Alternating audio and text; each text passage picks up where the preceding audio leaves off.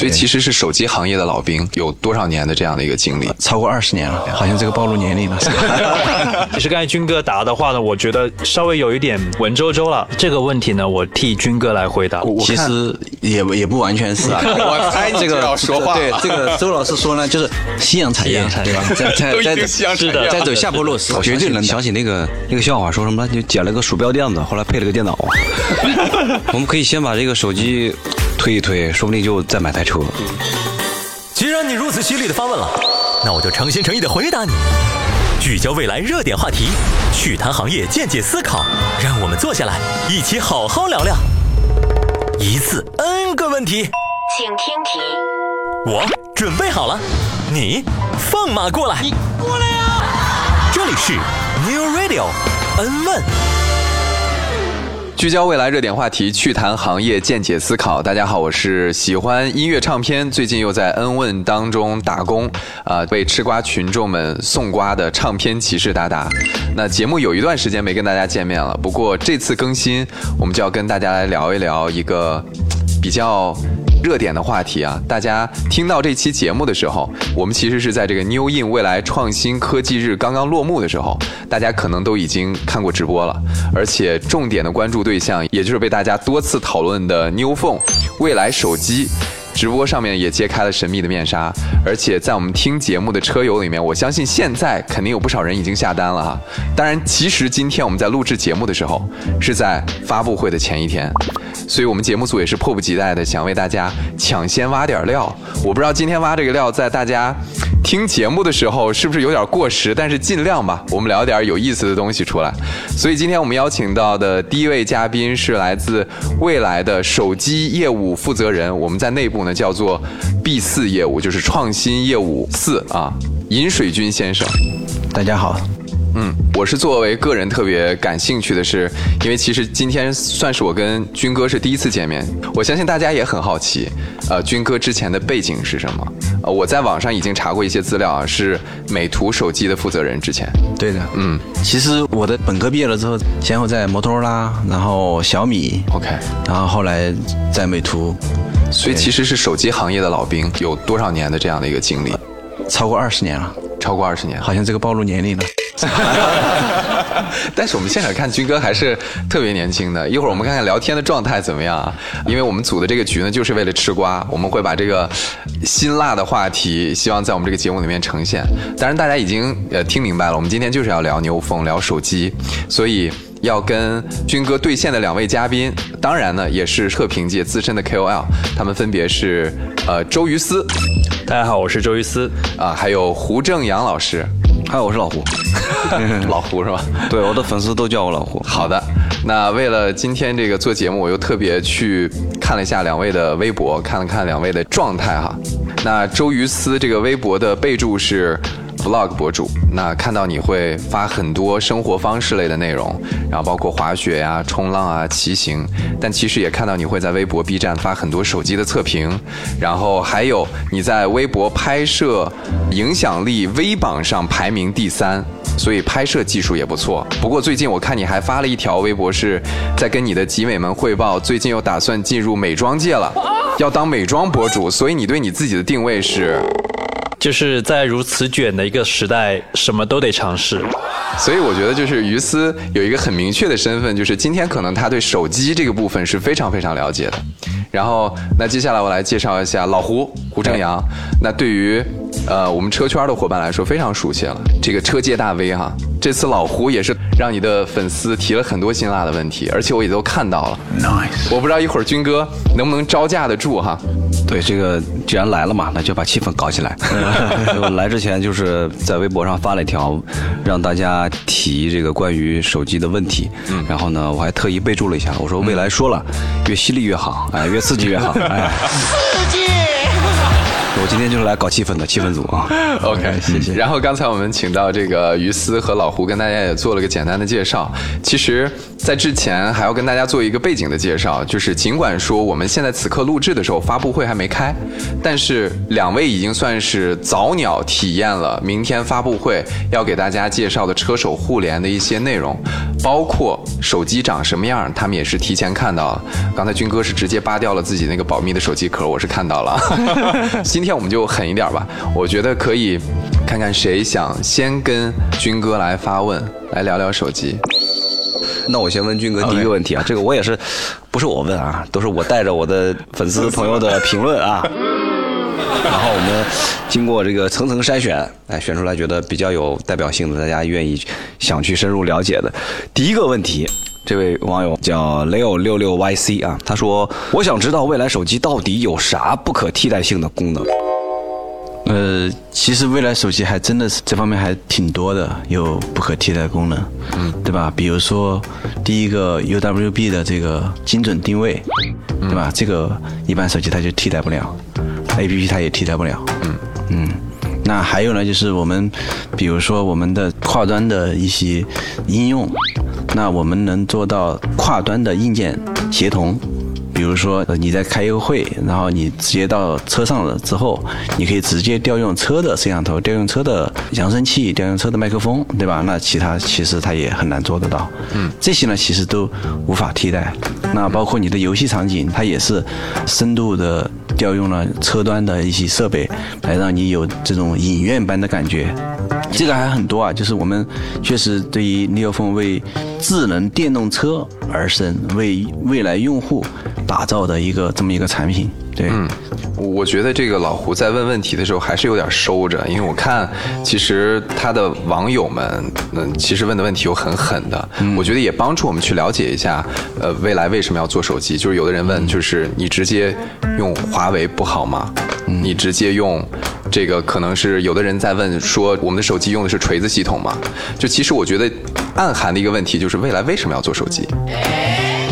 其实这个问题呢，我替军哥来回答。因为 为什么呢哦已？经被策反了吗？不是被今天是给他提问的。不是因为我经过了自己的体验跟理解啊我对他有个更加深刻的一个认识。那军哥他可能是站在一个他的那个位置来去回答，包括刚才回答 UWB，可能用户都不知道这三个字母的的含义是什么。是的，我就简单解释一下吧。未来车主相信你们都用过一个功能，就是当你关车门离了多少米之后，它会自动的锁车，对吧？但离了多少米，你们知道吗？有时候你们可能很近的时候，它就自动锁了；有时候可能你们走了很远了，它都没有锁。这个为什么会有这样的问题呢？就是因为现在咱们的手机跟我们的汽车，它的这个兼容性并不是很好，我们理解为兼容性。而未来自己做手机就是要解决这个问题。这个 UWB 的加入可以精准的定位你走了多少米，你在哪个位置，我应该关车门，我应该开车门，我应该开后尾箱。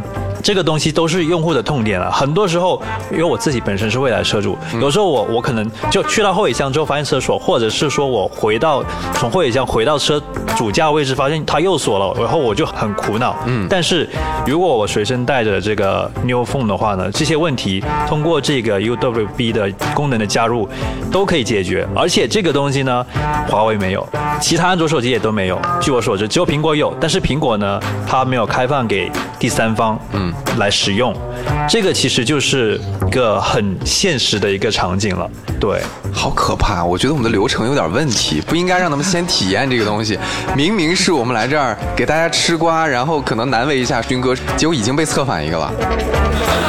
你一会儿还有更犀利的问题吗？我我其实反而我很期待你们有什么犀利的问题，因为因为我咱们录这个节目，观众听到的时候呢，都是已经知道了，感受到对，嗯已经感受到了对，所以我觉得我们应该是站在一个观众已经知道所有东西的一个语境下面，我们再来聊，我觉得这样是更有意义的。嗯对，包括第二个问题，其实刚才军哥答的话呢，我觉得稍微有一点。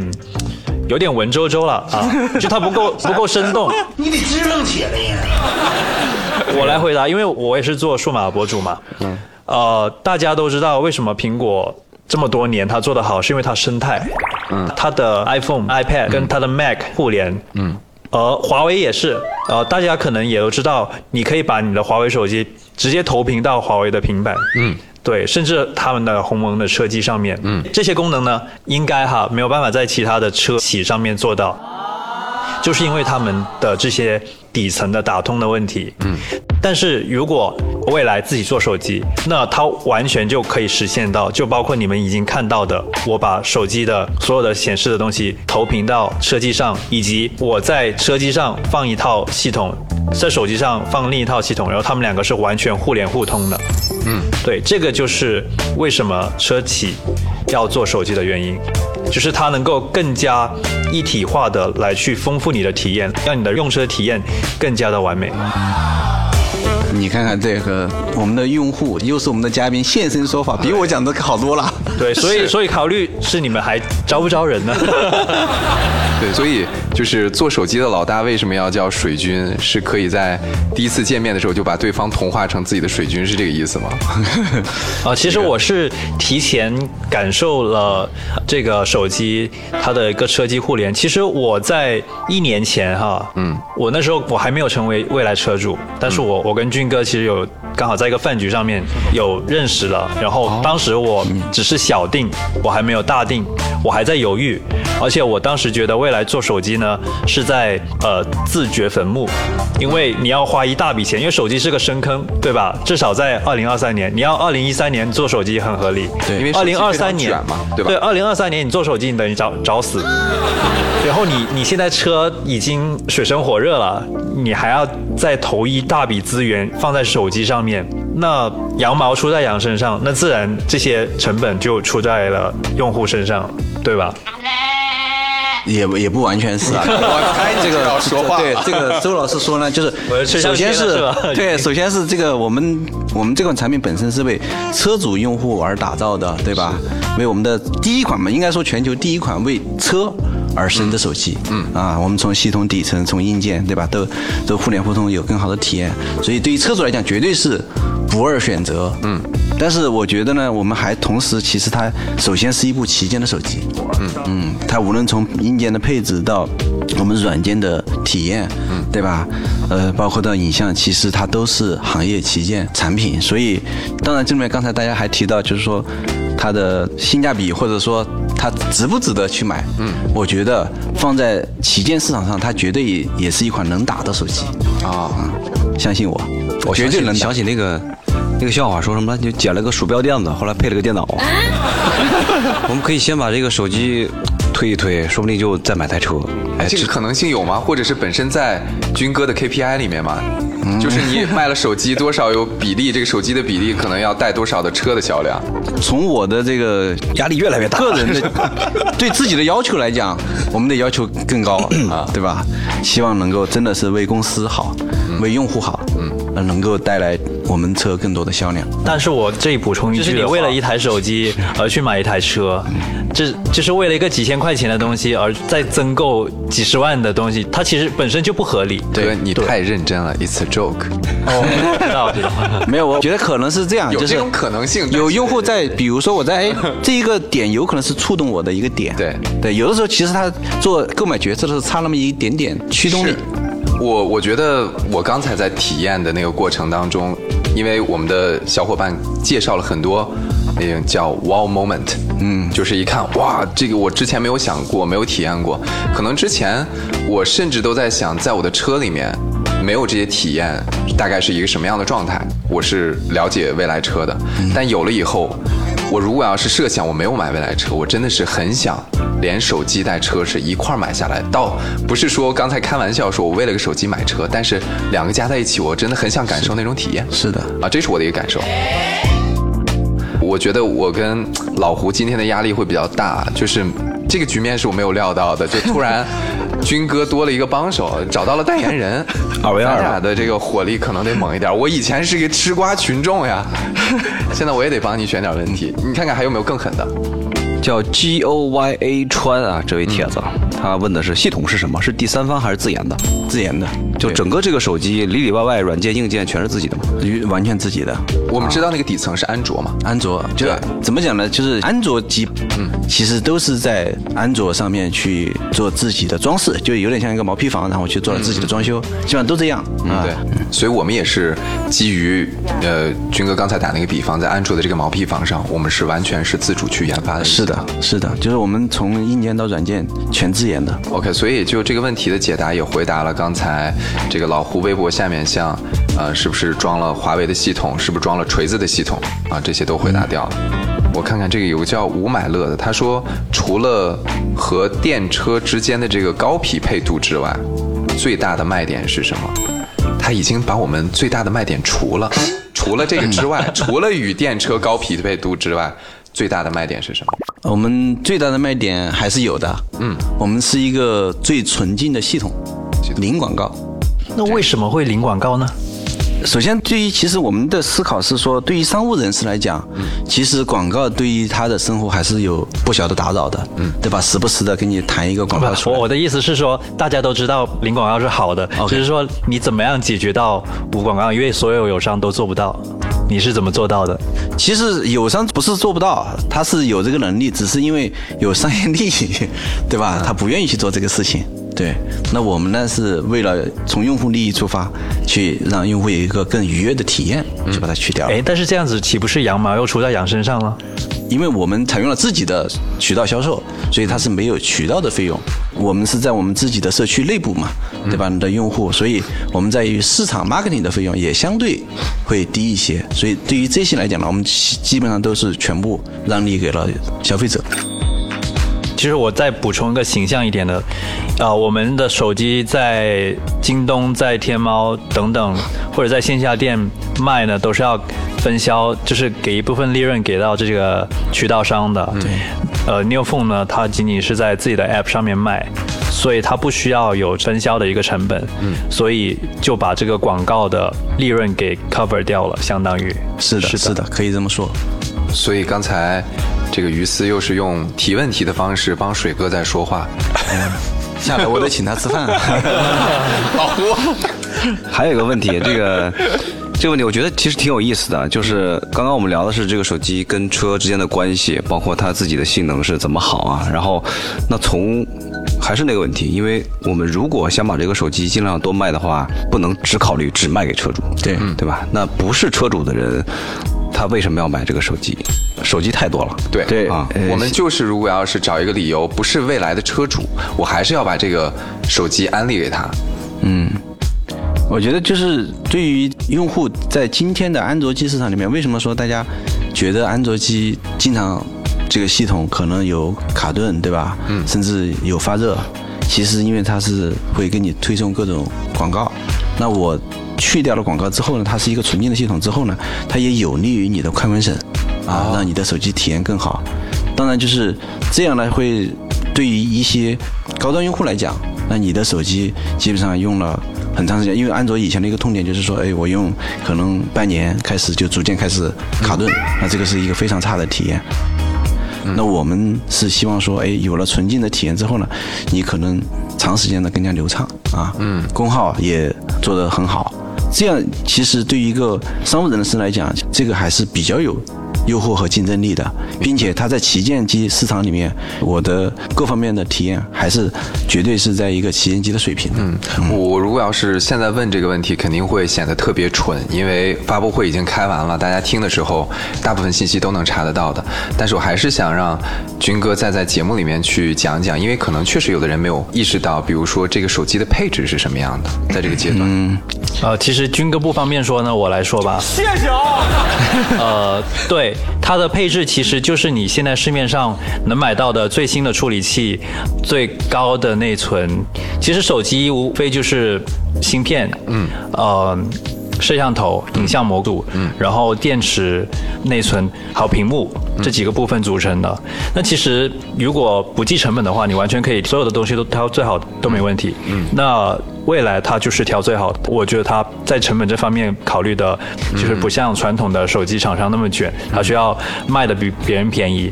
呃，另外有几点我我要补充的，就是非未来车主想要购买未来手机的这个理由啊，呃，虽然我不建议哈，但是我觉得它是，我可以用我的信誉来保证哈，就是我为这句话负责，就是它是目前安卓手机里面最顶的旗舰机里面手感最好的。几乎是最轻薄的，当然华为的也挺轻薄，华为 P 6 0 Pro 也做的很轻薄，嗯，那它也是做的非常轻薄。这个可能观众你只是看了机子，你没有摸，但是你摸上去你就知道它的摄像头的选型。大家都知道现在的安卓手机基本上主摄都一英寸的，然后它的那个影像模组呢做非常大，那以至于它非常坠手，嗯，但是呢有多少人？普通人在乎那一英寸呢？你可以区分得了一英寸跟一点二八分之英寸拍摄出来的区别吗？百分之九十五的场景是区分不出来的，可能只有在那百分之五的场景有一点变化，就很极暗的环境啊什么之类的。但是它牺牲的是手感，牺牲的是手机重量。但是我是摸过真机的，在我摸真机的那一刻，我觉得它无论是从呃机身厚度、它的机身的宽度，它是个比较修长一个款型，然后也是一个比较修身的，还有包括它背板的这个材质，摸起来也是非常舒服的一个体验。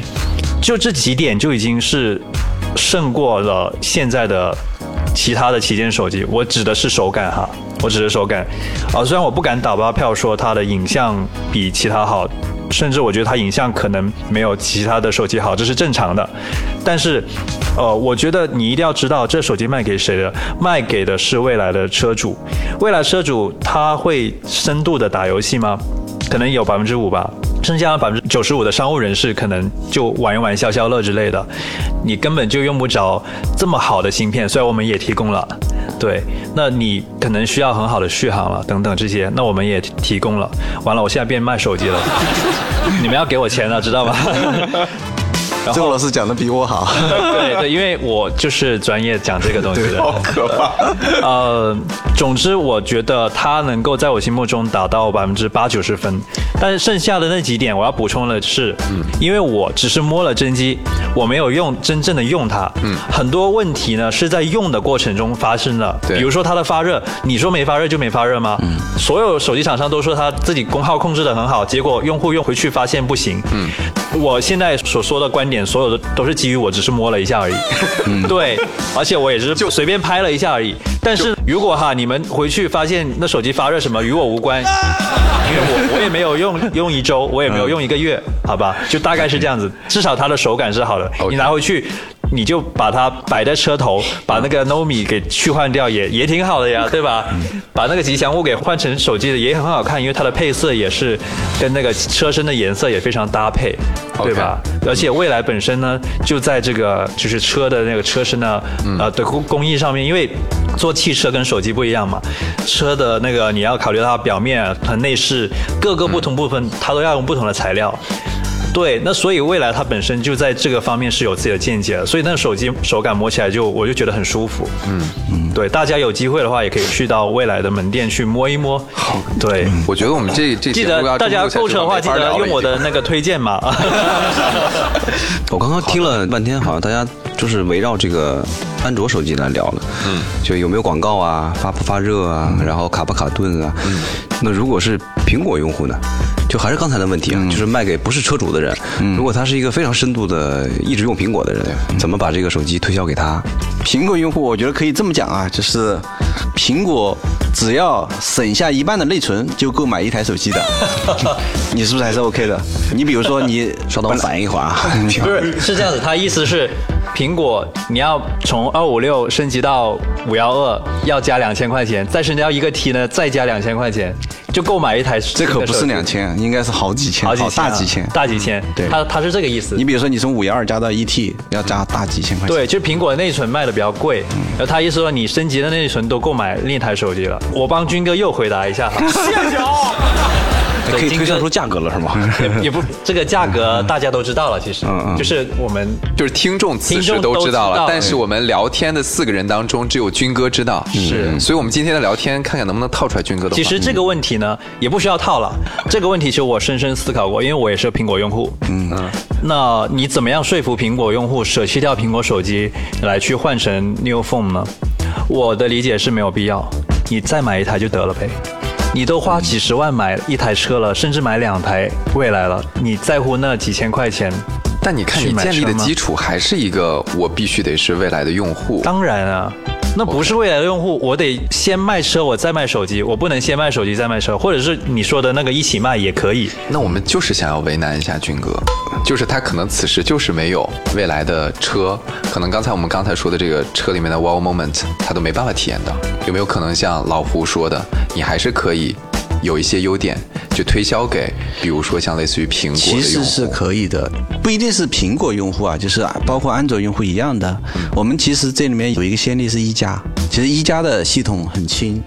其实真的安卓机今天的这种各种各样的功能，嗯，对吧？很卷的功能，实际上用户根本用不到。嗯，然后呢，就是很纷繁复杂，很多人还是希望哎简单。嗯，我觉得这其实本身就是一个很好的点。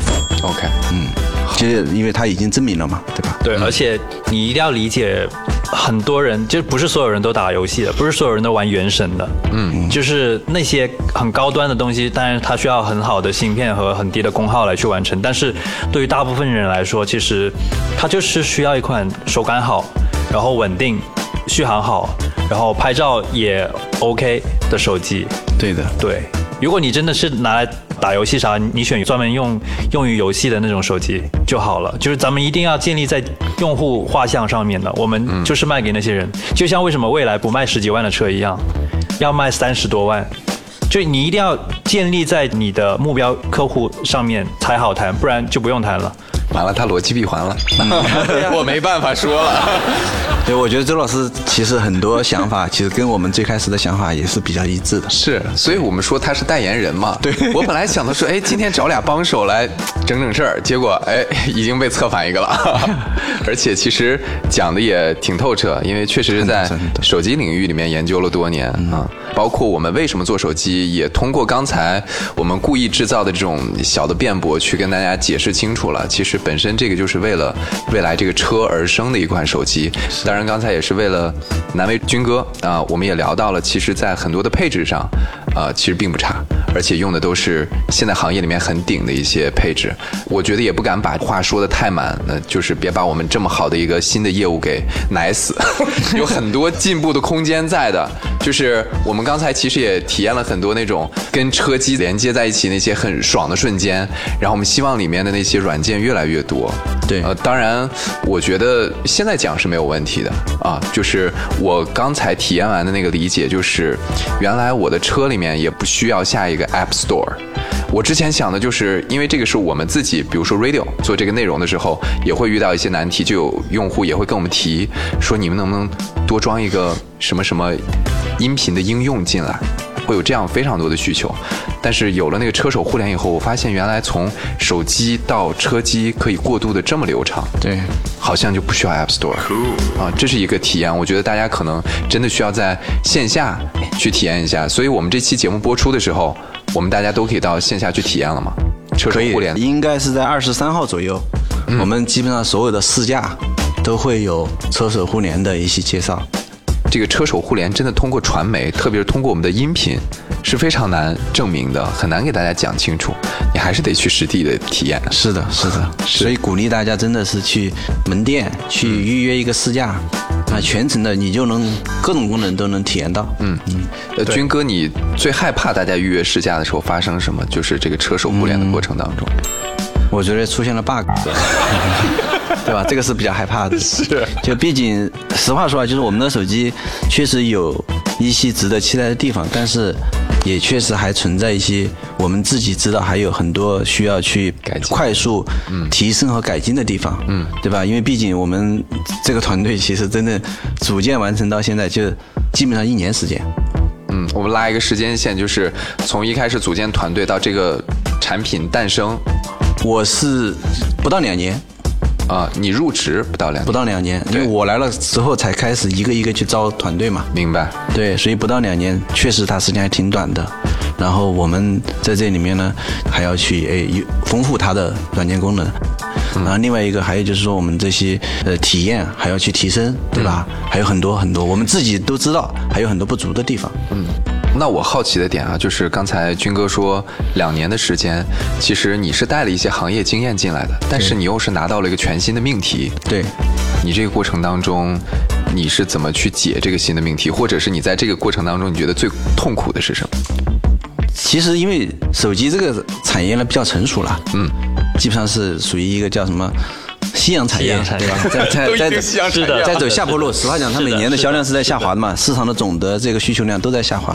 啊，那我们在这样一个赛道里面，重新一个车企要进入到这么一个赛道，嗯，首先我要面临着，哎，我要怎么去突破？嗯，怎么去赢得用户的认可？嗯，让用户知道说，哎，你这个是有价值的。嗯。因为手机到今天，由于它的成熟，所以它的创新已经很难了。我们知道，甚至像苹果啊、华为啊这么强大的公司，其实它创新都很难了。那我们凭什么能够第一次做手机就能赢得用户的认可？这个是非常难的。嗯，对，这是第一个。那第二个呢是说，在这种夕阳产业里面，你要去说服特别优秀的工程师相信你，说你这个梦想是 OK 的，你的逻辑是 OK 的，这个也是非常难的，并且因为我们是做旗舰机，嗯，你是要招行业内最顶尖的人，嗯，才有可能把它快速的做好的。哎，我衍生出来个特别好奇的问题，因为我以为的，就比如说不管什么样的人才，我是不是只要那个 offer 足够丰厚，就可以挖过来？不是，你还是要跟他谈梦想的。呃，首先他要认可你的前景，只看钱的 这个工程师呢，可能对吧？他是看短期，我觉得有点短期，还是要有梦想，至少要认可你的逻辑和赛道，嗯，对吧？这个才是真正的说，哎，他是有思考的，嗯。那我们在这个上面，你怎么去说服这些优秀的人人才？这个就是也是非常难的，实话讲。怎么怎么说服的？画饼呗。呃，怎么画的？我觉得这里面就是，首先是未来这家公司的魅力，在这里面占了非常主要的这个作用，对吧？当然还有一个就是斌哥的魅力，嗯，然后当然就是有了这个未来的这个公司和斌哥的魅力，那我去在这个里面已经帮我解除掉了百分之七八十的困难。那我剩下的就是要去讲我们团队的理念和我们产品的理念和方向啊，基本上这个就而且再补充一下的就是，其实如果你本身是个手机行业的从业者，你如果从 OPPO 跳到 vivo，或者是从 vivo 跳到华为，是没有大差不差，对大差不差的。差差的对但是你跳到了 neo，嗯，你就是跳到了有个车企了。对。这是一个转型。然后最近我们也可以看到很多新闻，很多手机的高管都跳到了友商的车企了，对吧？对，嗯这说明什么呢？说明大家其实只要是聪明人都知道时代变了。你从一个夕阳行业跳到一个朝阳行业，这不是顺理成章的吗？嗯对吧？我如果要是一个手机行业的人说，嗯，你说这句话是在威胁我吗？不是威胁，这是事实。如果你觉得你手机还是很有前景的话，那没有问题啊，这这是你的认知嘛。反而其实我觉得今天整一个聊天的环节，其实大家都比较融洽嘛。对但我我想提的一些是更加高屋建瓴的一些问题了。嗯，我们都知道了，就是未来现在已经做了手机了嘛，对，但其实更加终极的一个方向呢，其实不只是手机这个形态，手表也是，嗯，大屏的 Pad 也是，而我们的友商，比如说像华为，他们就在这个领域已经做很好了。比如说，它就是通过了这个鸿蒙的系统，把那个 Pad 放到后排，然后无缝的去衔接各种各样的东西。因为未来的汽车啊，相对于其他车企啊，未来的这个车机的屏幕稍微它是个竖屏的，稍微小了些。我个人认为，呃，即使你把手机投到它的那个车的屏幕上面，它还是不是很大。刚才我们在那个车机上看的视频，其实我还是觉得它小了，它不够震撼。但是如果你有 Pad，不一样了，小米有 Pad 了，华为有 Pad 了，对吧？他们都可以这么干了，甚至他们还有电脑。OK，那刚才说了这么多，就是你们下一步的布局。我们是第一次用这样的方式来结束节目啊，我们就把它留在这个问题这儿。我们在下一期的节目可以做一个解答，因为我觉得刚才其实关于手机的部分本身聊了很多，现在聊的是一个展望性的问题，可能是跟布局之后的思考。首先适不适合回答我不知道，但是我们先把这个问题留在这儿，我们等着军哥在下一期去聊。所以也谢谢军哥，谢谢老胡，谢谢于思，然后希望大家能够在呃喜马拉雅和小宇宙也同时关注我们这档节目的这个账号。那明天同一时间我们不见不散。谢谢大家。好，谢谢。